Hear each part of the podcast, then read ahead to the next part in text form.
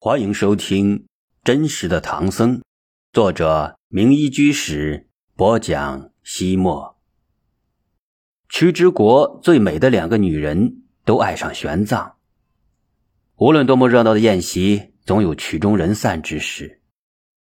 玄奘本打算第二天就启程离开屈之，继续西行，但是人算不如天算，这一年的春天来得格外迟。从屈之到突厥王庭，必须。途经棱山，而此时的山路为冰雪所封，道路未开，玄奘一行难以前进，被无限期的阻在了曲之，等待的日子格外漫长。不过，这仅仅是对玄奘而言的，与他同行的其他人却是欢喜雀跃，恨不得春天的脚步永远不要走来。那些从高昌来的力手们，喝着葡萄美酒，搂着性感的姑娘。欣赏着美妙的乐舞，自然乐不思蜀。那些护送玄奘来的高昌人，虽然平常对他毕恭毕敬，但喝了酒之后，难免忘乎所以。恰好此时，国王苏法迭请玄奘到屈之的礼宾馆居住，为了躲清静，玄奘欣然同意了。屈之的礼宾馆就在王宫内，与国王居住的寝宫只有一墙之隔。玄奘住在楼上，能将王宫花园内的景色一览无余，尽收眼底。这里最大的好处是安静、安全，不受尘嚣的骚扰。当然，因为有卫兵把守，出入不是特别的方便。入住礼宾馆的第二天晚上，玄奘正在读经，忽然，一声笛子的长吟随着飘渺的月光从窗外渗透进来。笛声像月华一样皎洁，一样灵明，一样纯粹。能吹奏出这种音乐的人，心灵一定是干干净净、透透亮亮、清清澈澈，而且内心一定充满了宁静，充满了喜悦。这笛声恰恰就是其心声的流溢，所以美的无法用语言来表达，只能够陶醉其中了。因而，这笛声不但没有打扰玄奘。他的内心反而因倾听而宁静，仿佛来到屈之之后所积累的烦躁都被这行云流水一般的笛声所净化、所带走。他闭目凝神，忘却了沙漠断水的煎熬，忘却了高昌绝食的痛苦，忘却了冰雪阻路的焦灼，甚至忘却了对天竺的向往。所谓的天宫音乐，也不过如此吧。玄奘不知怎么就走到了窗前，向外望去，如水月光从高渺的天空流淌下来，将天空清洗的格外的幽深，把夜色涤荡的格外清凉。王宫花园的长廊下，一位白衣飘飘的女子正在对月吹笛，好一幅玉人拂笛图。佳人徐徐吹奏长笛，美妙的天乐。轻轻飞扬，而那心有灵犀的知音人最能够感受到笛声的妙韵。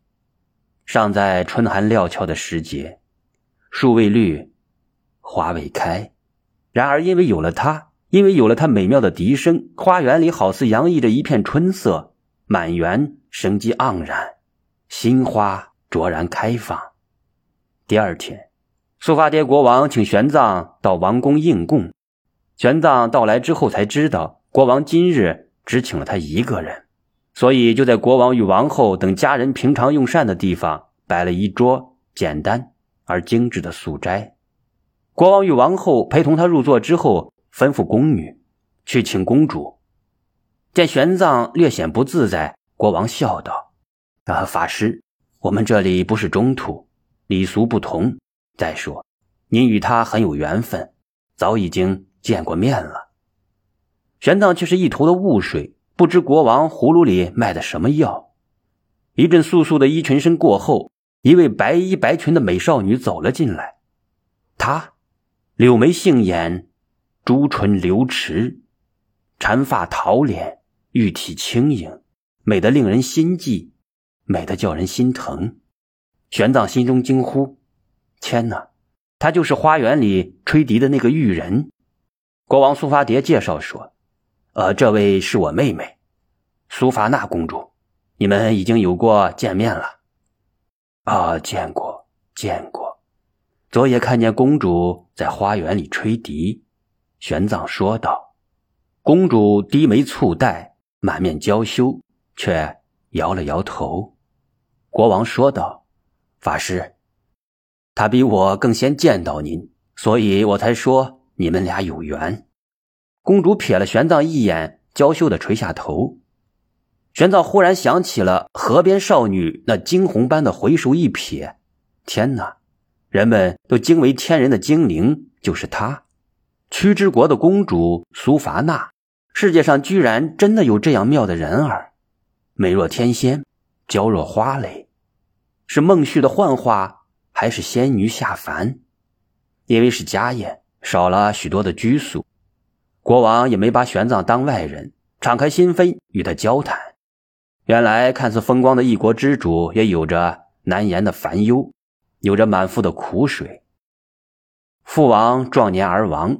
苏发迭继承王位时，只是一个十几岁的懵懂少年，朝廷自然被大臣们把持着，他不得不任由他们摆布。于是这些年来，那些大权在握的强臣渐渐的养成了飞扬跋扈的习惯，常常不把他这个国王放在眼里，而他不得不在人前装出一副懦弱无能的模样。说到动情处，他不禁潸然泪下。玄奘安慰他说。你毕竟是国王，现在已经积累了经世济民的经验，完全可以回收权力，自己当家做主。苏伐迭却摇摇头，无助地说：“就算我能收回权力，也必须要有值得信赖的能臣去落实。可是由于父亲去世的早，叔父也很早就出了家，王族人丁单薄，我是真正的孤家寡人。”唯一的妹妹现在虽然长大了，可她毕竟是个女子啊。我，王后插话说：“没有兄弟，可以请妹夫相助啊。我们为公主选一个能治国安邦的丈夫，岂不就能够帮你分忧了吗？”说着，有意无意之中，国王、王后都瞟了玄奘一眼。公主听到嫂嫂这样说，羞得脖子都红了，垂下头。不安的抚弄着衣裙，玄奘也隐约猜到了王后和国王的意思，只是低头不语。回到自己居住的房间之后，玄奘觉得心中烦乱。取得如此美貌的公主当妻子，成为国王的左膀右臂，一个多么诱人的前景，就这样实实在在的呈现在了他的面前。玄奘习惯性的翻开经夹，开始默诵佛经，然而。总有一缕若有若无、时隐时现的笛声缭绕在他耳边，着一听又渺无踪迹。可是，一旦他开始诵经，不知不觉那笛声便再次隐隐而起。最后，他实在忍不住了，便起身走到窗前，向王宫花园望去。那里空空荡荡，杳无人迹。他索性推开窗户，一阵清凉的夜风吹来。他深深吸了一口室外的新鲜空气，立刻觉得胸中轻快了许多。虽然花未红，草未绿，但大地的气息里已经融含了一种生机勃勃的活力。春回大地，处处秀；山河自然是如来。这天地自然所蕴含的活力，与他心底的灵感相融，焕发出源源不断的生机。于是玄奘感到自己又充满了力量。足以抵御一切的诱惑。这时，他听到轻盈的脚步声从走廊的尽头响起，最后停住在他的门前。他问道：“谁？”无人回应。他见怪不怪，不再理睬。从窗前回到自己的蒲团上，闭目而坐。于是片刻之后，房门被轻轻的推开了。人未到，一阵女人特有的体香已经扑面而来。玄奘静坐未动，也没有睁开双眼。不过，他还是能感觉到，他走进房间时，察觉到他拨了拨油灯，又点燃了几支蜡烛，室内立刻明亮了起来。最后，他款款走到他的近前，悉悉嗦嗦的坐在了他的对面。娇笑着说道：“此时此刻，法师还能静坐下去吗？”玄奘打坐的姿态故我依旧，甚至眼皮都没有跳一跳。他又说道：“那么娇娥当前，婵娟在侧，此情此景，法师心中参就的是哪一法？”玄奘依然寂定着，闭着眼睛，沉浸在自己的世界里。他嘻嘻一笑说：“法师若是再不睁开眼睛，奴家就坐到你怀里，紧紧抱住你，香香的。”亲亲你，玄奘猛然睁开眼睛，是他，那个在国王宴会上大放异彩的舞者。玄奘虽然来到曲之仅仅十几天，但无数次听人说起过他，知道他叫魔切，是曲之的乐舞女王。不但每一个曲之人都知道他，甚至连西域三十六国中有头有脸的男人都对他的芳容梦寐以求。他迷人的舞姿早已征服了整个西域。成千上万的男人争相拜在他的石榴裙之下，心甘情愿的为他献出自己的一切。据说国王苏伐迭一直想纳她为妾，一位波斯富商用纯金打造了一个与他同高同重的美女送给他，只求与他一夕之欢。还有人，然而他们通通未能如愿。魔妾是乐舞女神，她全部的心心。都沉醉在了自己的舞蹈之中，她相信她的乐舞能令所有的男人都臣服在她的脚下。他出道这些年来也的确如此，从来没有男人能够抵御他的魅力，不为他的舞蹈而迷醉。可是现在却有了一个例外，有一个男人不但没有为他迷狂，而且连正眼都没有瞧他。这个人就是玄奘。那天。在屈之国宴上，在他敬请舞之导之的时候，玄奘一直在闭目静坐，始终没有看他一眼。现在的玄奘不得不睁开眼睛，看着魔切。他缓缓站立起身，在他面前徐徐展示着自己华美的服饰，更展现着自己娇媚的身段。他的衣裙颜色华丽而和谐，把他装扮的。更加美艳迫人，蓝色的紧身内衣镶着金边，乳白色的裙上紧贴腰身，用料考究的橄榄绿大衣，因了那三角形的大翻领显得那样的别出心裁。长长的漩涡般的蓝裙子点缀着黄色的绣纹，无风自飘。玄奘心中暗自赞叹：难怪大唐都城长安的妇女们都倾心于。模仿曲之女子的打扮，她们确实是美的象征，领导着时代服饰的新潮流。魔切看到玄奘对自己流露出赞许的神态，感到十分的慰藉。他站立在他面前，直截了当的问道：“法师，我美吗？”玄奘不得不点头认可。魔切得寸进尺，又问道：“法师喜欢美妙动人的事物吗？”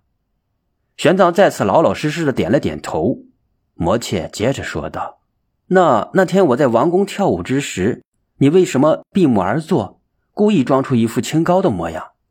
玄奘微微一笑，说道：“原来姑娘是为此而来兴师问罪的。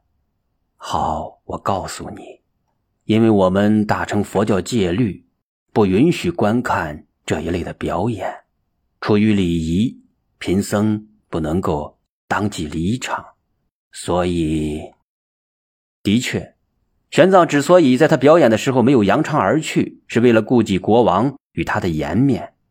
然而，自信满满的魔切却不这样认为。他说道：“什么戒律不戒律的？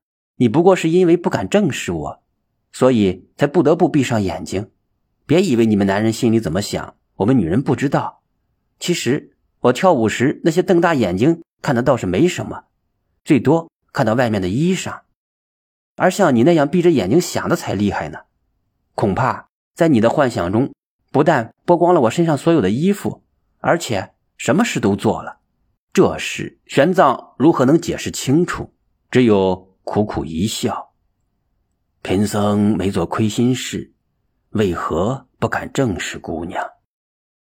现在贫僧不是一直在看着你吗？你害怕看了我的舞蹈而不能自持，流露出内心真实的情感，也就是说，你害怕自己迷醉于我的舞蹈，并因此而喜欢上我。玄奘轻轻一笑，没有作答。魔切一愣，追问：“难道我说的不对？你是出家人，不能打妄语，请你们不要回避，实话实说。”玄奘十分严肃地说：“姑娘，你太过自信了。贫僧虽然很少修习禅定，功力很浅，但自信还是能把持得住自己的。”魔切抛了一个媚眼，娇笑道：“那好，那我们就试一试。”魔切开始脱去自己的外衣，只留下那层紧贴着肉身的半透明的轻纱。随后，他拿起琵琶。轻轻弹拨起来，那流畅的清音透静而明亮，宛若从天国而来，从来不曾沾染人间的烟火。随着琵琶轻音，他开始慢舞、跳跃、飞旋。渐渐的，他开始陶醉在自己的乐舞之中，开始了随心所欲的舞蹈。他娇艳如花的脸上洋溢着花蕊一般绚烂的笑意，让人情不自禁地随着他的忘情开怀。他的回裙转袖，若雪花飘飘，若柳絮盈盈。他左旋右旋，旋裙旋出了阵阵的香风，轻轻地从玄奘脸上拂过，恰似少女娇涩的初吻。